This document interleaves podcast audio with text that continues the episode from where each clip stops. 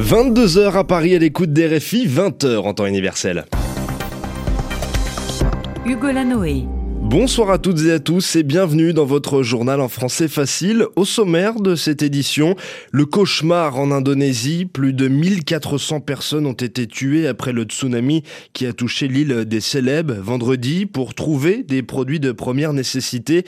Certains décident de voler, mais l'armée se dit prête à tirer sur ceux qui décident de piller les magasins. Bousculés, critiqués, malmenés sur le sujet du Brexit, la première ministre britannique Theresa Theresa sort renforcée du congrès du Parti conservateur. Elle a pris la parole aujourd'hui en appelant ses collègues à l'unité. Et puis en France, après 93 jours d'évasion, le braqueur Redouane Faïd a été retrouvé et arrêté. Une arrestation qui intervient alors que le ministre français de l'Intérieur a décidé de démissionner. Le gouvernement n'est pas en crise, estime le président Emmanuel Macron. Voilà pour les titres. Bienvenue à tous. Le journal en français facile. Cinq jours après le séisme et le tsunami qui ont dévasté la côte ouest de l'île indonésienne des Célèbres, le bilan dépasse désormais les 1400 morts. Les besoins sont immenses, très importants dans les zones sinistrées, ravagées. 200 000 personnes manquent de tout selon les Nations Unies. Pas de nourriture ni d'eau potable dans la région de Palu. Conséquence, certains choisissent de piller, de voler, de dérober les produits de première nécessité dans les magasins. Mais les militaires menacent de tirer sur les voleurs. Vincent Souriau est l'envoyé spécial des Réfis à Palou. Tolérance zéro à partir de maintenant. L'armée a joué le jeu au début, juste après le séisme, dans la panique, quand les habitants de la région se sont servis dans les magasins parce qu'il n'y avait plus rien à manger. Aujourd'hui, les militaires préviennent qu'ils ne laisseront plus passer les pilleurs et qu'ils n'hésiteront pas à tirer s'il le faut. Il y a déjà eu des salves de gaz lacrymogène, des dizaines d'arrestations. Ça n'a pas suffi à calmer le jeu. La situation a même dégénéré avec le vol de matériel électronique dans certains commerces. Le raisonnement des autorités, c'est que l'aide humanitaire commence enfin à se répandre dans la région du riz blanc, des paquets de nouilles, et que ceux qui ont faim ont désormais les moyens de se nourrir. Pourtant, c'est loin d'être évident, surtout dans les zones reculées autour de Palou, où la population attend toujours l'arrivée des secours. Bertrand Éclair, Vincent Souriau, Palou RFI. Au Pérou, un juge a décidé d'annuler la grâce accordée fin 2017 à l'ex-président Alberto Fujimori. Alors une grâce est une procédure qui permet de libérer une personne condamnée pour des délits ou des crimes. En l'occurrence, Alberto Fujimori, 80 ans, est condamné pour crimes contre l'humanité et corruption. L'administration judiciaire péruvienne ordonne, exige son arrestation. Washington, rappelé à l'ordre par la Cour internationale de de justice basée à La Haye, aux Pays-Bas. Cette juridiction de l'ONU somme les États-Unis de suspendre, d'arrêter les sanctions contre l'Iran en visant certains biens dans trois secteurs, les médicaments, l'alimentation et l'aérien. Ces sanctions avaient été imposées par le président Donald Trump après son retrait de l'accord de Vienne de 2015 sur le nucléaire iranien. Au Royaume-Uni, je vous le disais dans les titres, Theresa May a pris la parole aujourd'hui en clôture du congrès des Tories, les conservateurs britanniques. Pour ce faire, la première ministre est apparue sur la tribune en dansant sur la musique Dancing Queen du groupe ABBA. Cela s'est passé à Birmingham, dans le centre de l'Angleterre. Pourtant, l'ambiance est loin d'être à la fête chez les conservateurs qui se déchirent, qui se disputent sur la question du Brexit, la sortie du Royaume-Uni de l'Union européenne. C'est pourquoi Theresa May a appelé son camp à l'unité. Nous entrons dans la phase la plus difficile des négociations, mais si nous restons unis et gardons notre calme, je sais que nous pouvons obtenir un accord satisfaisant pour le Royaume-Uni. Les personnes que nous servons ne sont pas intéressées par les débats sur la théorie du Brexit. Leurs moyens de subsistance dépendent de la réussite pratique du Brexit. Un deuxième référendum serait un vote de politiciens, des politiciens disant aux gens qu'ils se sont trompés la première fois et qu'ils devraient essayer à nouveau. Pensez un instant à ce que deviendrait notre foi en la démocratie si après avoir demandé à la population de ce pays de prendre cette décision, des politiciens essayaient de la renverser. Ceux d'entre nous qui respectent ce résultat, quel que soit le camp dans lequel nous étions il y a deux ans, doivent aujourd'hui unir leurs efforts. Si nous ne le faisons pas, si nous partons dans toutes les directions à la recherche de notre propre vision d'un Brexit parfait, nous risquons de nous retrouver sans Brexit du tout. Autre prise de parole aujourd'hui, celle de Vladimir Poutine sur l'affaire Skripal, du nom de Sergei Skripal. Cet ancien agent secret russe a été empoisonné en mars dernier en Angleterre par un produit chimique, le Novichok.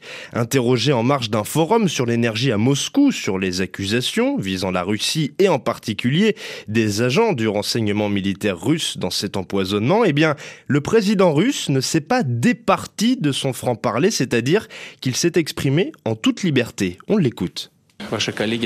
Certains de vos collègues défendent la thèse selon laquelle M. Skripal était une sorte de défenseur des droits de l'homme. C'est juste un espion, un traître à la patrie. Ce n'est qu'une ordure, purement et simplement. Mais il y a toute une campagne de presse qui a été montée autour de ça. Je pense que cela finira bien un jour. J'espère que cela se terminera. Le plus vite sera le mieux. Parfois, je regarde ce qu'il se passe autour de cette affaire et je suis effaré.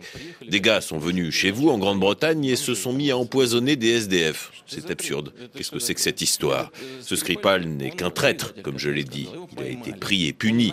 Il a passé cinq ans en prison. Nous l'avons libéré, il est parti, et il continuait de collaborer, de conseiller les services secrets. Et alors? Skripal n'est qu'un traître, les mots donc du président russe Vladimir Poutine. À une semaine du sommet de la francophonie qui doit avoir lieu en Arménie, le pays traverse une nouvelle crise politique.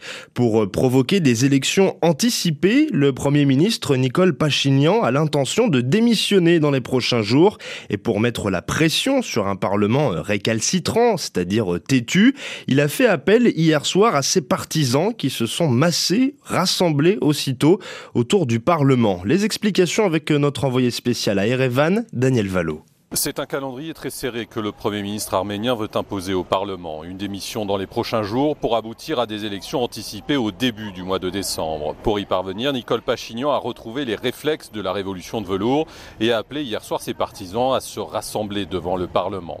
Pour son porte-parole, Armani Royan, le Premier ministre arménien n'avait pas d'autre solution. Uh, Nous traversons une crise politique en Arménie en ce moment et huit mois de plus pour organiser les élections cela ne fera que prolonger cette crise politique. Tout le monde est d'accord pour dire que cela n'est ni logique ni efficace. Je ne pense pas que la stratégie du Premier ministre soit risquée.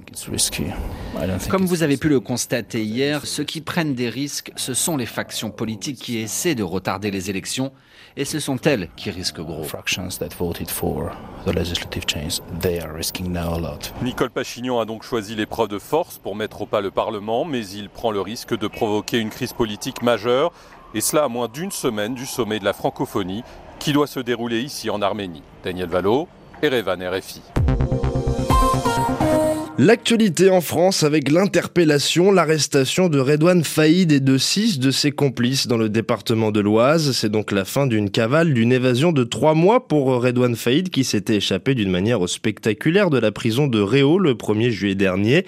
Le procureur de la République, François Molins, a donné des précisions ce mercredi. Redouane Faïd a utilisé une burqa, un voile intégral utilisé par les femmes en Afghanistan pour ne pas se faire repérer par les policiers. Une arrestation qui intervient alors que le ministère de l'Intérieur est en crise après la démission de Gérard Collomb. Le Premier ministre Édouard Philippe assure le poste en attendant. Après le prix Nobel de médecine lundi et le prix Nobel de physique mardi, c'était au tour du prix Nobel de chimie d'être décerné, attribué ce mercredi. Michel Diaz nous fournit toutes les explications. C'est un prix qui va pour moitié à Frances Arnold. Cette américaine de 62 ans a mis au point des enzymes, en plus clair des éléments qui accélèrent les réactions chimiques, dont certaines protéines par exemple. Des substances chimiques qui sont à l'origine de la mise au point de nouveaux médicaments et de carburants moins polluants divers. L'autre moitié du prix revient à un autre américain, George Smith, et un britannique, Gregory Winter, pour leurs travaux sur les phages. Il s'agit d'un type de virus qui infecte les bactéries et les incite à se reproduire les chercheurs ont donc créé génétiquement des phages capables de s'attaquer à certaines pathologies comme les infections pulmonaires ou encore celles liées aux grands brûlés. Des travaux intéressants puisqu'ils représentent une alternative aux antibiotiques au moment où de nombreuses résistances se développent à travers le monde. Les trois Nobélisés ont en commun de développer des solutions chimiques dans des domaines aussi vastes que la médecine, l'énergie et l'industrie. Une précision signée Michel Diaz. C'est la fin de votre journal en français facile. Je vous rappelle vous pouvez le lire, le réécouter sur notre site savoir au pluriel.rfi.fr.